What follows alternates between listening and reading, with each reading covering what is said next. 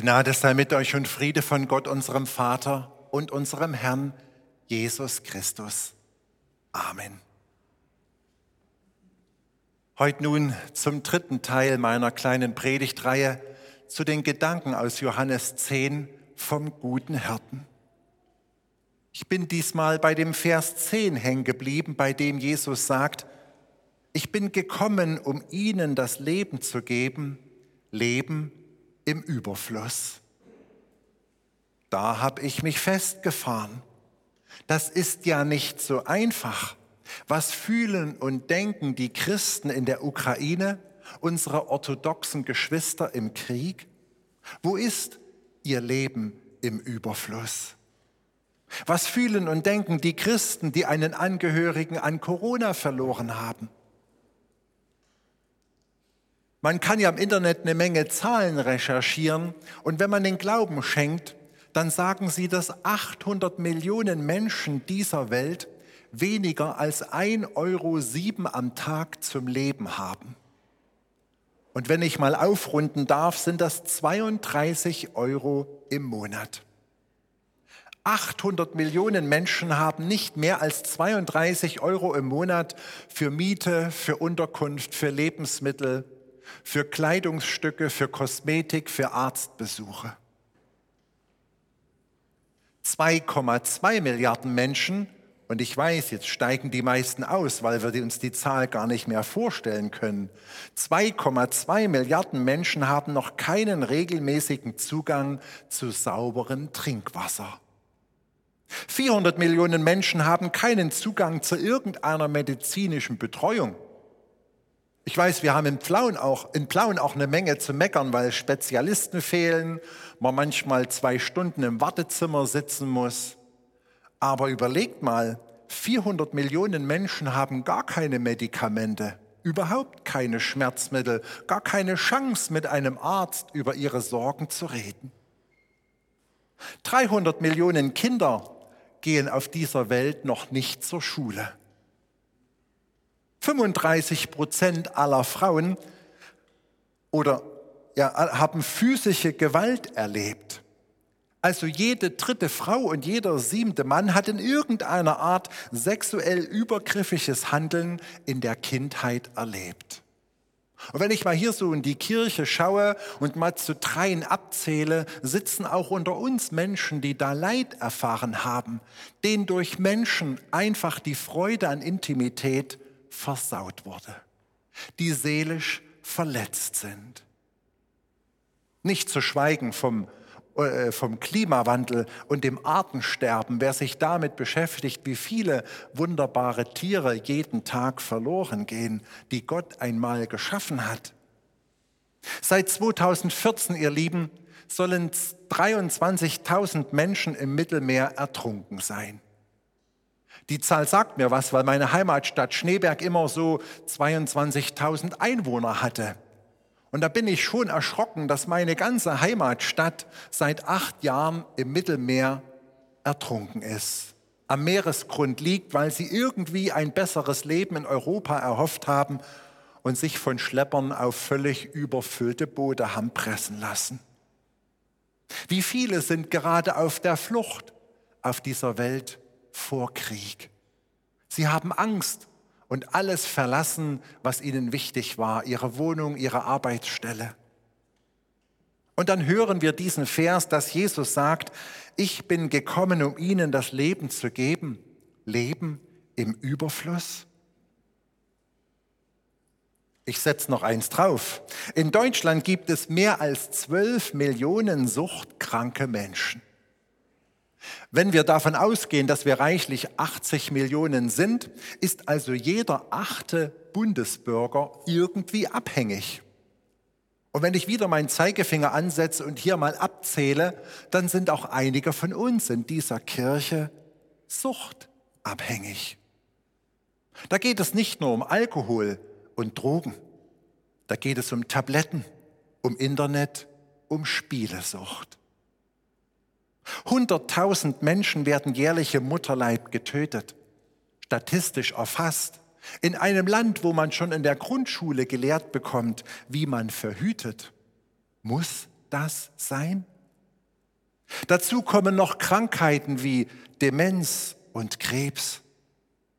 Das ist die Welt, in der wir leben, mal in Zahlen und Fakten. Und Jesus spricht vom Leben in Fülle. Ich möchte noch etwas persönlicher werden. Was ist, wenn die eigenen Kinder nicht ins eigenständige Leben finden? Wir haben sie erzogen, ihnen alles gegeben, was sie brauchten, und dann schaffen sie es irgendwie nicht, eine Berufsausbildung, ein Studium zu Ende zu bringen, sich selber zu finanzieren, in einer eigenen Wohnung zurechtzukommen. Wo ist denn da das Leben in Fülle? Wie ist es, wenn Sie einen unguten Partner für sich finden und wir als Eltern einfach nur mitleiden?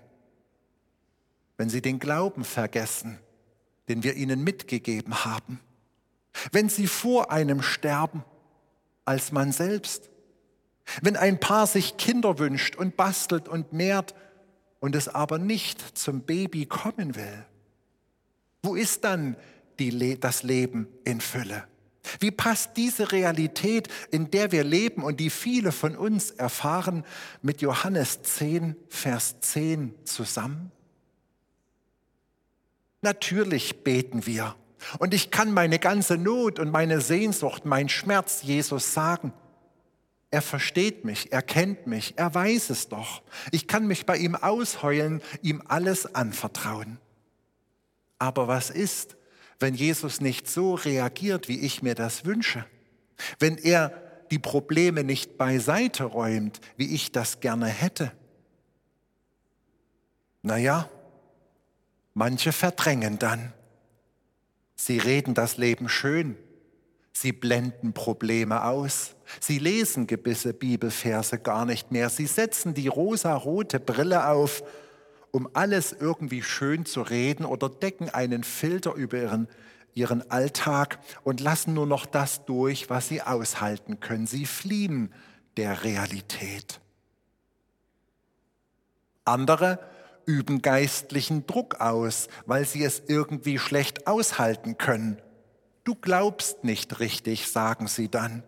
Das ist eine Strafe Gottes in deinem Leben, weil du gesündigt hast. Oder ich weiß genau, warum du das erdulden musst. Gott will dir nur dieses oder jenes lehren. Unfug, sage ich da bloß. Das ist Anmaßung. Da machen wir uns zum Richter Gottes und wir können Gott nicht verstehen. Wir können ihn nicht verteidigen und können uns einander nicht mit geistlichem, emotionalen Druck aussetzen. Viele geraten dann in einen inneren Rückzug. Sie geraten in stillschweigende Resignation, in langsames emotionales Verabschieden von Gott. Die Bedeutung des Glaubens nimmt in ihrem Leben ab, weil sie mit dem Leid nicht zurechtkommen und der Meinung sind, Gott gibt es nicht mehr. Er hört meine Gebete nicht.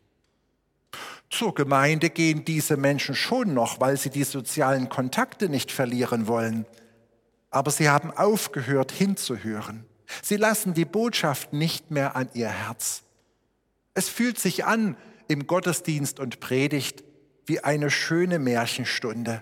Ach, wenn Gott nur immer so lieb wäre, ich erfahre ihn nicht so. Ich glaube das alles nicht mehr. Sie reden natürlich nicht darüber, weil das nicht gut ankommt, aber sie sind innerlich ausgestiegen. Sie glauben nicht mehr. Natürlich wissen sie, wie man sich in frommen Kreisen verhält wann man aufsteht und die Augen schließt, wann man die Hände hebt und den Kopf ganz selig zur Seite neigt. Sie wissen genau, welches Vokabular man in frommen Kreisen verwenden sollte, damit der eigene innere Unglaube nicht auffällt, nicht rauskommt.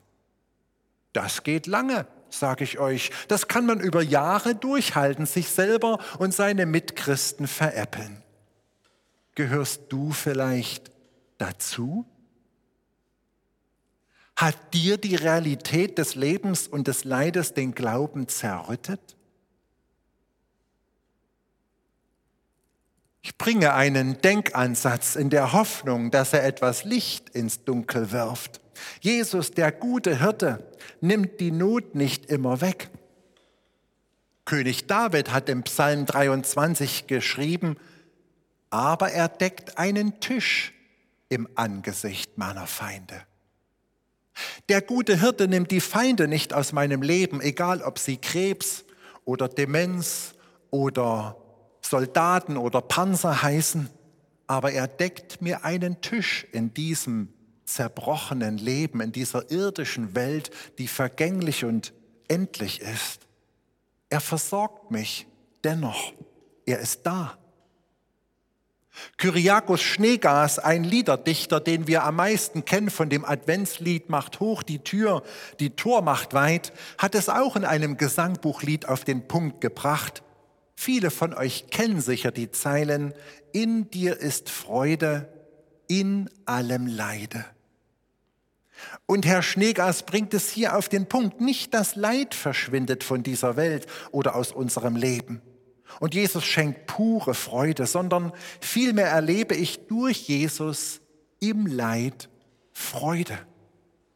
Jesus tauscht nicht das Leid in Freude. Ach, das hätten wir alle so gern, dass er alles wegnimmt, was uns niederdrückt und uns pures Glück schenkt. Wie kommt man eigentlich darauf? Wer liest so etwas aus der Bibel? Jesus selbst hat doch unvorstellbares Leid durchlebt, ist am Ende gefoltert worden und von Feinden an ein Kreuz genagelt worden, hat dem Tod ins Angesicht geschaut. Leid bleibt Leid und Gott weiß, wie sich Leid anfühlt. Er hat es selber durchbuchstabiert. Da gibt es auch nichts schön zu reden. Der Anlass zur Freude und zur Hoffnung kann in allem Leide nur Jesus Christus selbst sein. Leid gehört zum Leben. Jedoch Christen entdecken im Leid Anlass zur Freude, weil Jesus da ist, weil Jesus trägt, weil Jesus den Tisch deckt, weil Jesus tragen hilft, Geduld schenkt, Vergebung möglich macht, dennoch liebt, die Hoffnung auf eine Ewigkeit schenkt. Das Lebensfeindliche, das nach mir greift, ist nur das eine. Wenn ich in der Not Gott finde und der gute Hirte mich trägt, dann kann ich auch im Leid, auch in Krankheit, auch in Not Freude empfinden. Und diese Freude hat einen Namen, Jesus Christus. Ein Beispiel. Kann das Schaf eines guten Hirten mal schlechtes Wetter erleben? Stellt euch mal vor, so ein Schaf auf dem Deich an der Nordsee und bei plus ein Grad kommt da so richtig Schneeregen und scharfer Wind. Kann das Schaf guten, eines guten Hirten sowas erleben? Ich denke schon. Kann das Schaf eines guten Hirten mal Durststrecken erleiden? Weil das finstere Tal einfach lang ist, bevor es auf der anderen Seite wieder einen Bach oder eine neue Wiese gibt, wo es was zu kauen gibt, dass es mal eine Durststrecke gibt, die man durchhalten muss? Ich denke schon. Kann es sein, dass sich ein Schaf eines guten Hirten ein Bein bricht, weil es vielleicht rumolbert und als Teenager rumdahlt? Kann es sein, dass ein Schaf mal mit einem anderen Schaf Streit hat? Beef, weil sie vielleicht dieselbe Schäfin lieben und sich auseinandersetzen muss, wer als erstes baggern darf. Kann es sein, dass ein Schaf von einem guten Hirten einem Wolf begegnet?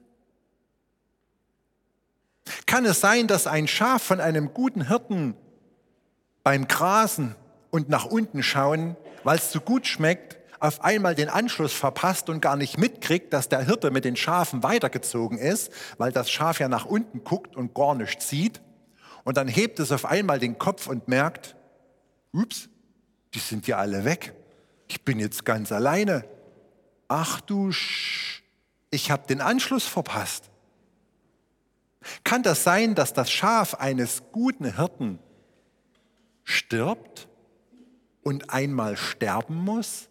Weil es endlich ist? Ihr merkt, das sind alles zarte rhetorische Fragen, die man mit Ja beantworten kann. Aber jetzt kommt die Frage nochmal rumgedreht.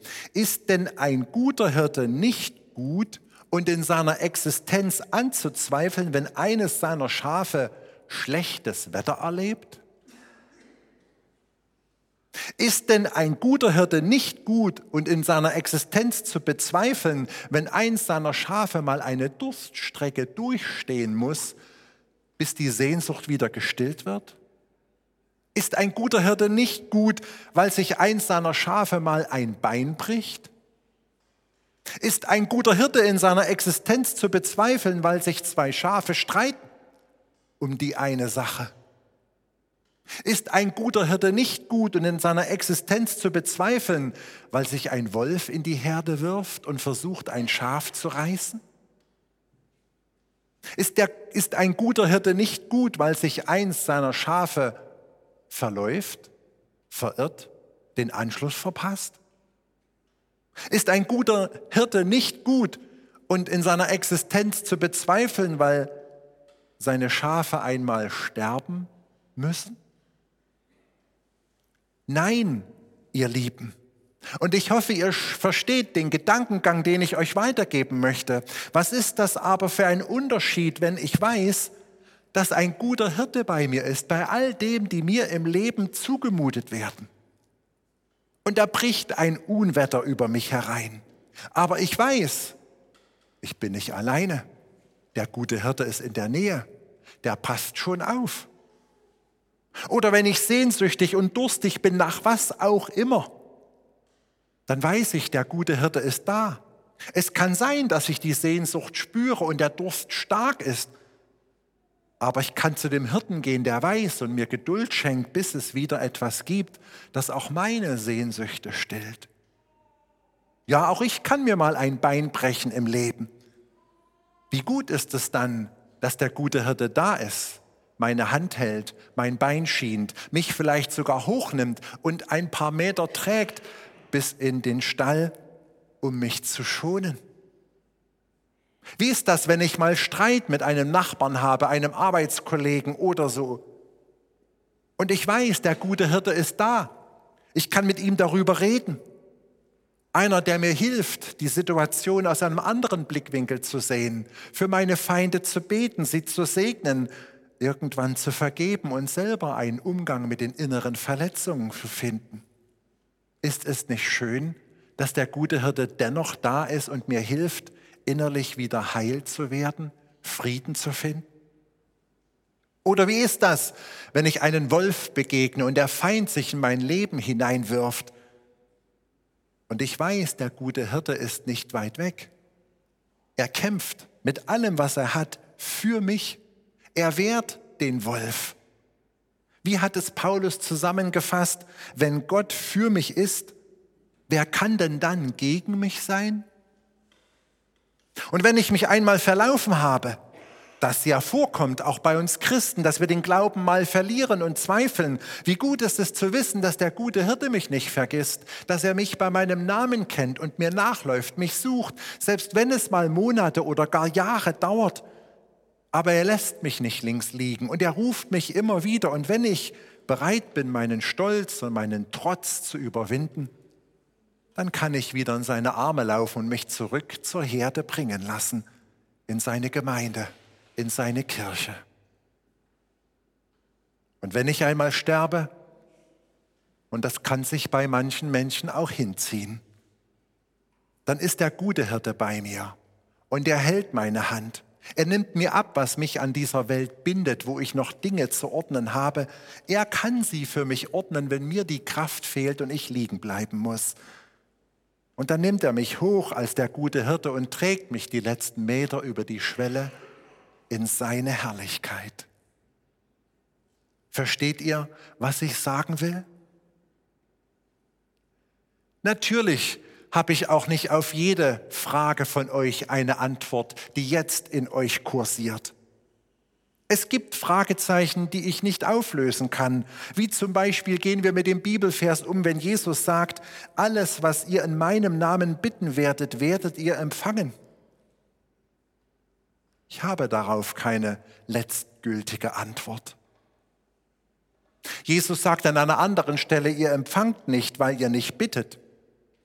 Zu denjenigen möchte ich nicht gehören. Ich gehe mit all meinen Anliegen zu Jesus und sag, was ich brauche und was ich mir wünsche.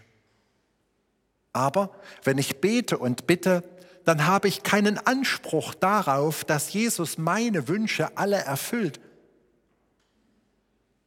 Ich kann ja Gottes Willen nicht verstehen und mit meinem Kinderglauben seine Weisheit nicht begreifen, so wie auch ein Schaf den Weg oder die Planung des Hirten nicht begreifen kann. Ich kann mich nur ihm anvertrauen, dass er es am Ende schon richtig macht, die Fäden in der Hand behält und regiert. Auch in der Bibel gibt es viele Kranke und Leidende. Die Psalmen sind von, voll davon, von Menschen, die Gott ihre Sorgen klagen und am Ende wieder Trost finden, ja sogar Freude empfinden und zum Lob Gottes zurückfinden, trotz allem Leide. Heilung und Leidlosigkeit kann nicht immer Gottes Wille sein. Manchmal spricht er auch dadurch mit uns. Ich möchte am Ende meiner Predigt ganz klar sagen, es gibt ja auch viele Gebetserhörungen und übernatürliche Wunder. Sicher habt ihr auch auf dem Rechner oder in eurem WhatsApp-Kanal schon übernatürliche Wunder aus der Ukraine und dem Krieg erlebt, wo Christen beten und verschont sind, wo sie umherirrende russische Soldaten mit Lebensmitteln versorgen, weil die total ausgehungert sind und gar nicht wissen, wo sie hin müssen. Oder dass eine Gemeinde in der Kirche gebetet hat und eine Riesenbombe daneben in den Boden krachte, aber nicht explodiert ist, weil es ein Blindgänger war. Es gibt auch Wunder mitten im Krieg. Halten wir mal fest, wir haben ja alle miteinander keine Probleme mit den Gebeten, die Gott erhört. Das ist ja das Schöne im Leben. Aber wir suchen alle miteinander einen guten, vertrauensvollen Umgang, wenn es Gott mal anders denkt. Jesus spricht, ich bin gekommen, um ihnen das Leben zu geben, Leben im Überfluss. Erinnern wir uns daran, der gute Hirte ist da. Und im Leid können wir auf den guten Hirten schauen, ihm alles sagen, sein Angesicht suchen und dennoch Freude finden, weil er die Freude im Leid ist, Hoffnung, Trost und Zuversicht schenkt. Amen. Und der Friede Gottes, der höher ist als alle Vernunft, bewahre eure Herzen und Sinne in Christus Jesus, unserem Herrn. Amen.